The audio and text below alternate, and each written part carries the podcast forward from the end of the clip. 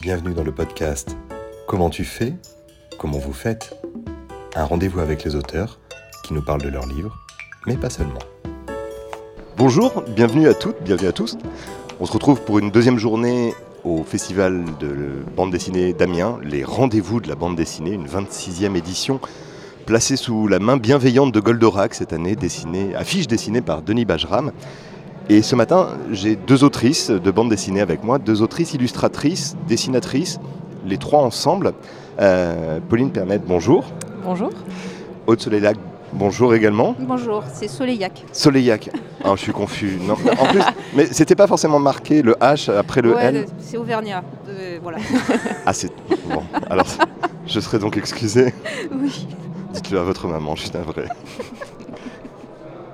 Elle Ça va tout savoir de ce podcast en fait. Ça commence très bien et très fort, on s'en doutait. Pauline Pernet, vous avez sorti un premier album, Le Temps des Ombres, avec David Furten, Furtan, Furtaen. Furtaen, Furtin, Ouais, ça m'a fait bizarre la première fois que j'ai dû le prononcer et pas l'écrire. appelons-le David F. David.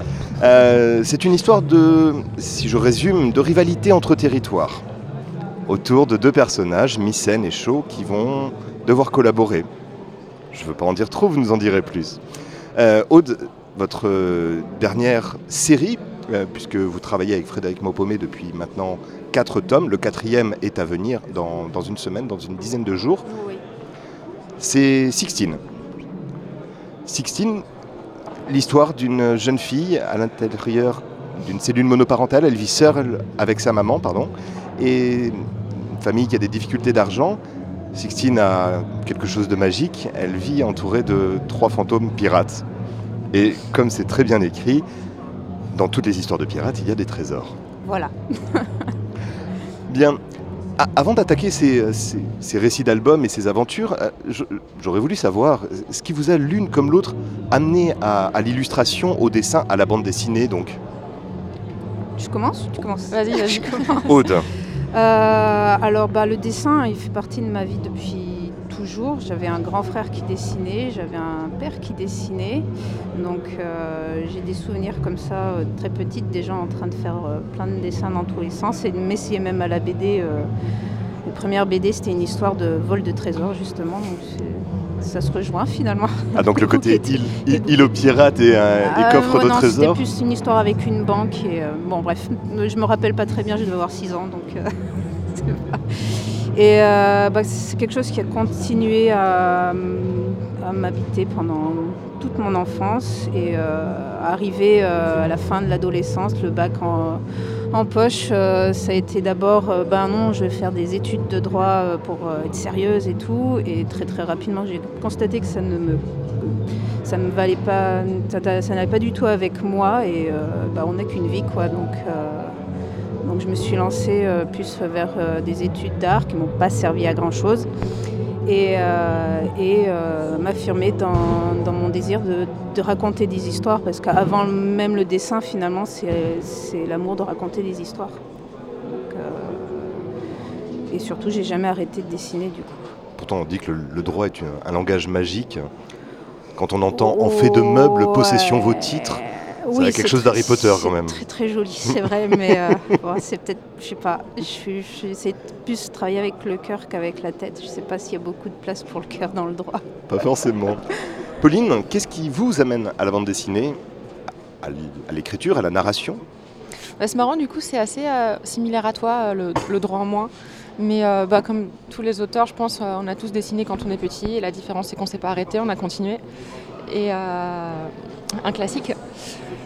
Mais euh, euh, au début, j'avais pas, enfin, j'avais pas compris qu'on pouvait être auteur de BD et que ça pouvait être un métier. Je lisais beaucoup de BD, mais j'avais pas fait la connexion. Pour moi, les gens qui dessinaient, ils étaient, euh, dans une autre sphère. et au début, je voulais être journaliste, ce qui aurait été pas terrible. Et, euh, et en fait, arrivé au lycée, euh, là où j'habite, il y a Je vous les- remercie. Non, pas terrible pour moi parce que je suis très mauvaise en rédaction. C'est pour ça Ah, que pardon. maintenant je dessine et que j'ai confié le scénario à David. Je suis vraiment pas la meilleure euh, narratrice avec les mots, on va dire. Je suis beaucoup plus à l'aise avec le dessin. Et, et en fait, un, un jour, totalement par hasard, j'ai découvert qu'il y avait des écoles d'art qui existaient, qui permettaient euh, de faire euh, du graphisme, de l'illustration. Et, et à partir de là, ça s'est fait assez naturellement. euh, bah, le journalisme est parti très loin. Et je suis rentrée dans une école et, avec l'objectif en fait de, raconter des histoires. Et finalement, le dessin, c'est. Bon, comme je disais, je suis pas très douée à l'écrit, donc le dessin, ça tombe mieux. Mais c'était juste un moyen pour raconter des histoires et j'ai aussi fait des études pour faire du dessin animé parce que justement, ça me permettait d'avoir un autre médium pour raconter des choses qui ne soient pas que la bande dessinée ou l'illustration. Donc c'était vraiment cette envie euh, bah, de raconter des histoires euh, le plus possible par le dessin. Alors c'est votre premier album, Le Temps des Ombres. Euh, Sixteen, c'est on approche de la dizaine d'albums. Oui, oui, c'est oui. À peu près. Hein. Aujourd'hui, vous êtes toutes les deux, et c'est un pur hasard, je m'en suis rendu compte en revérifiant mes notes ce matin, vous êtes toutes les deux publiées aux éditions de La Gouttière, qui sont très liées au festival, puisque la maison c'est la branche armée éditoriale de, l'association On a marché sur la bulle qui organise ces rendez-vous de la bande dessinée d'Amiens. Qu'est-ce que vous apporte à vous, primo autrice Qu'est-ce que vous a apporté l'arrivée à la gouttière, vous, Aude, euh, euh, cet accompagnement, cette maison Qu'est-ce que, qu'est-ce que ça représente, la gouttière? C'est une relation particulière que vous avez découverte, entretenue? Euh, alors personnellement, la gouttière, ça m'a... Ça m'a beaucoup apporté. Vous aviez eu une première expérience en 2009 avec euh, ou 2010. Il y avait eu un album. Euh, j'ai pas eu le temps de retrouver le titre. C'est Cicatrices de guerre. C'était un collectif sur la Première Guerre mondiale et oui, c'est première. J'ai fait une petite histoire de 5 ou 6 pages avec Denis Lachaussée. et déjà en fait, donc c'était c'est vrai un premier contact avec toutes les personnes qui travaillaient à la gouttière et c'est euh, vraiment la passion qui les anime par rapport à la bande dessinée. C'est une, famille sent, qui se donne à fond pour, pour, euh, pour, le bien de, des auteurs, le bien des, des, des, bandes dessinées, des albums. Et, euh, et, juste, il y a une grande relation de confiance qui s'est établie très vite. Et c'est, bah, je sais pas, ils sont chouettes quoi. Et euh, j'ai aucun problème à discuter avec eux euh, de, doutes, de, euh, de, problématiques que je me pose dans mon travail, ce que ça entraîne même dans ma vie. Ils, sont au courant. Enfin, c'est vraiment une dynamique de travail, une relation presque plus intime. C'est pas juste professionnel dans le sens où c'est pas froid. Quand vous leur présentez Sixteen, quelle est la réaction?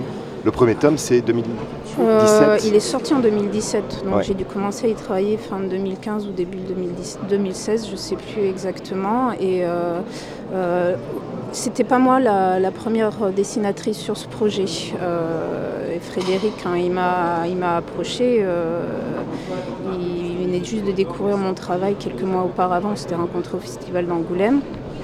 Et et quand moi j'ai découvert le, scénario, je suis tombée en amour avec le personnage et l'histoire, même les personnages et l'histoire. Et, euh, mon dessin est très différent de la première euh, version qu'ils avaient, avaient essayé de monter à l'époque avec l'autre autrice. Et, euh, ils ont tous été vraiment séduits. Parce que ce qu'il faut savoir, c'est que j'avais essayé de placer d'autres projets à la gouttière, mais j'avais jamais réussi. Quoi. Ils sont durs, quoi. Dans le sens. Impitoyable. bah non, ils sont justes. Et, euh, et, là, en fait, je pense que, que mon dessin et l'histoire de, Fred, ils étaient juste prêts à se rencontrer et à faire quelque chose qui, qui marche très très bien ensemble. Et, euh, et ils ont fait confiance.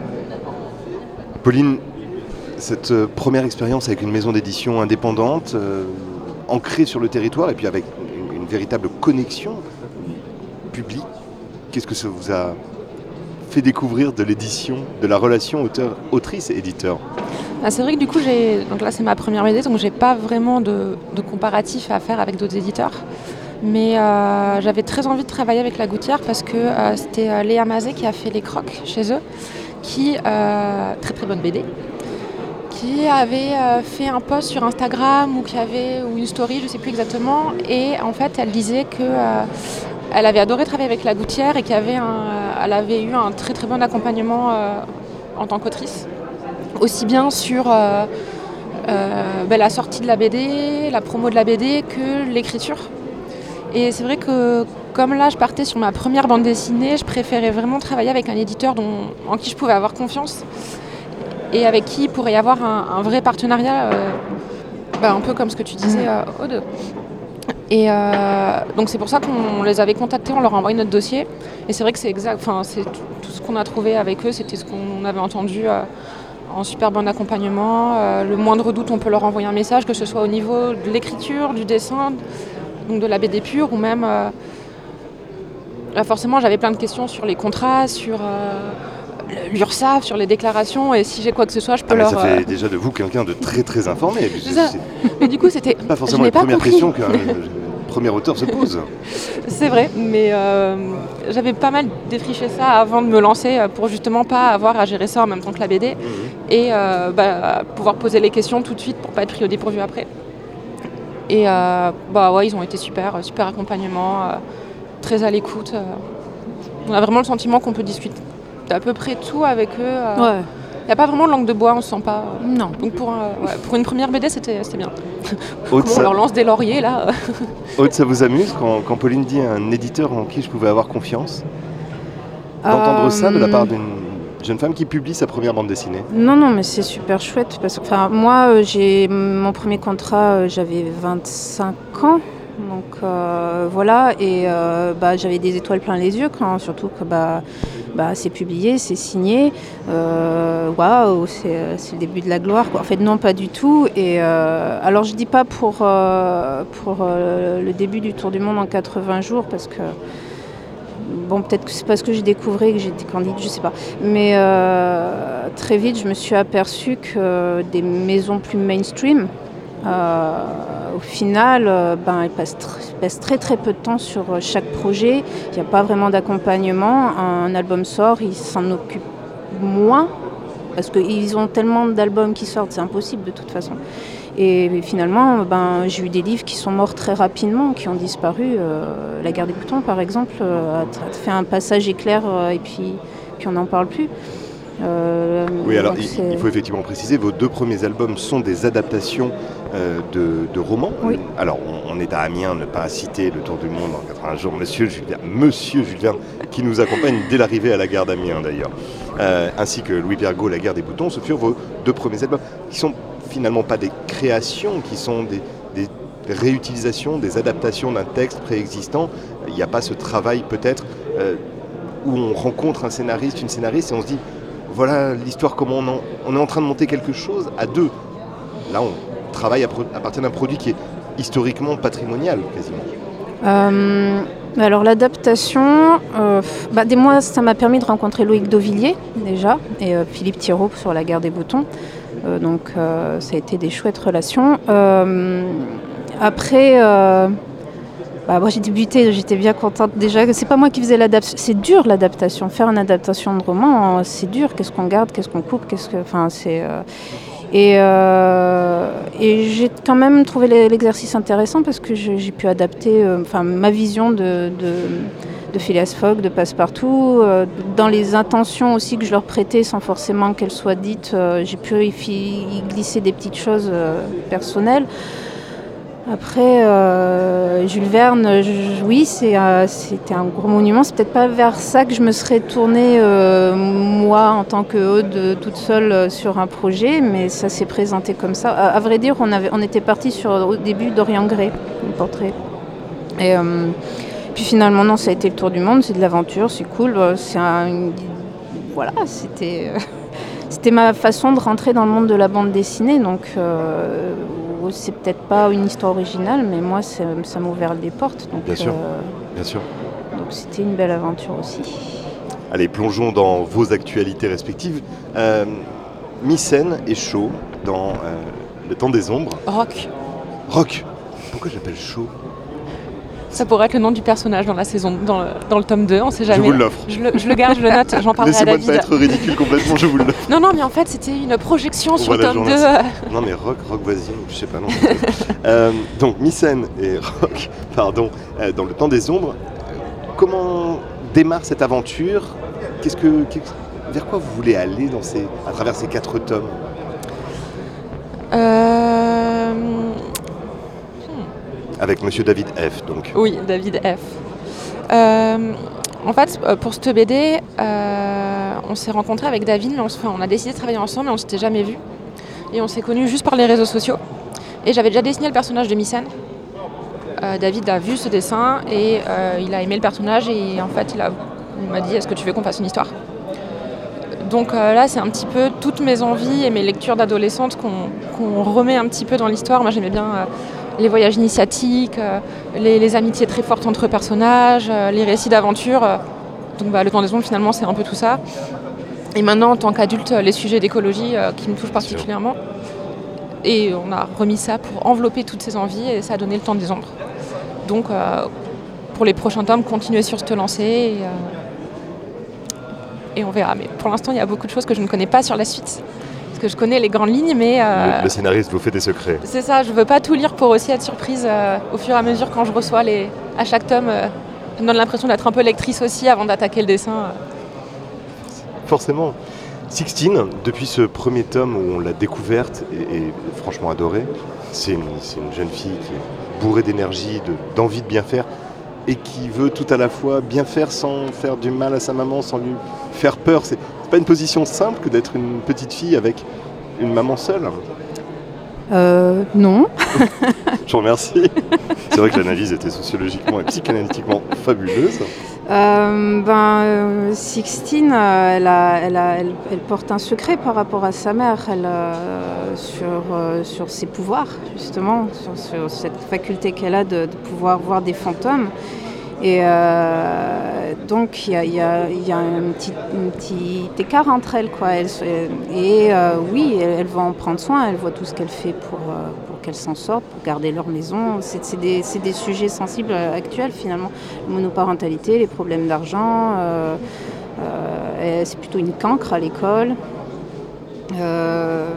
Comment elle s'en sort? Elle a des amis, des rivalités, et puis, elle n'a pas eu de papa, mais elle a rapporté de la plage, comme on rapporte des petits coquilla- coquillages au fond de sa poche, euh, trois fantômes un peu, euh, pas débiles, mais enfin, si, il y, a- il y a un grognon, un muet, et puis un, un jovial euh, qui s'intéresse à la géométrie, mais qui n'a pas l'air fut-fut. quoi. Mais c'est ça, euh, c'est un peu les sept nains, mais en trois, en trois fantômes.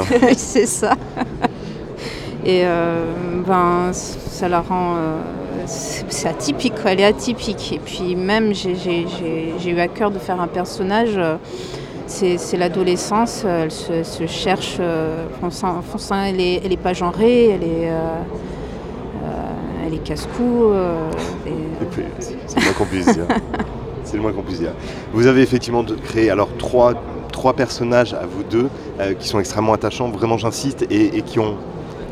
Alors Sixtine déjà un, un- un beau passé, euh, Mycène plus encore, parce qu'effectivement elle a quelque chose d'assez fantastique comme jeune femme. Je vous souhaite à toutes deux le, le meilleur et, euh, et je vous remercie avant que le casque ne me tombe des oreilles. Je vous remercie d'être passé dans l'émission. Tout, sera, pardon, tout cela sera à retrouver sur le site actualité.com. Pauline Aude, excellente fin de festival. Merci. Des Merci. dédicaces à foison et, et des compliments de lecteurs par tombereau. Merci. Merci beaucoup. Excellente fin de journée, au revoir. Au revoir. Au revoir.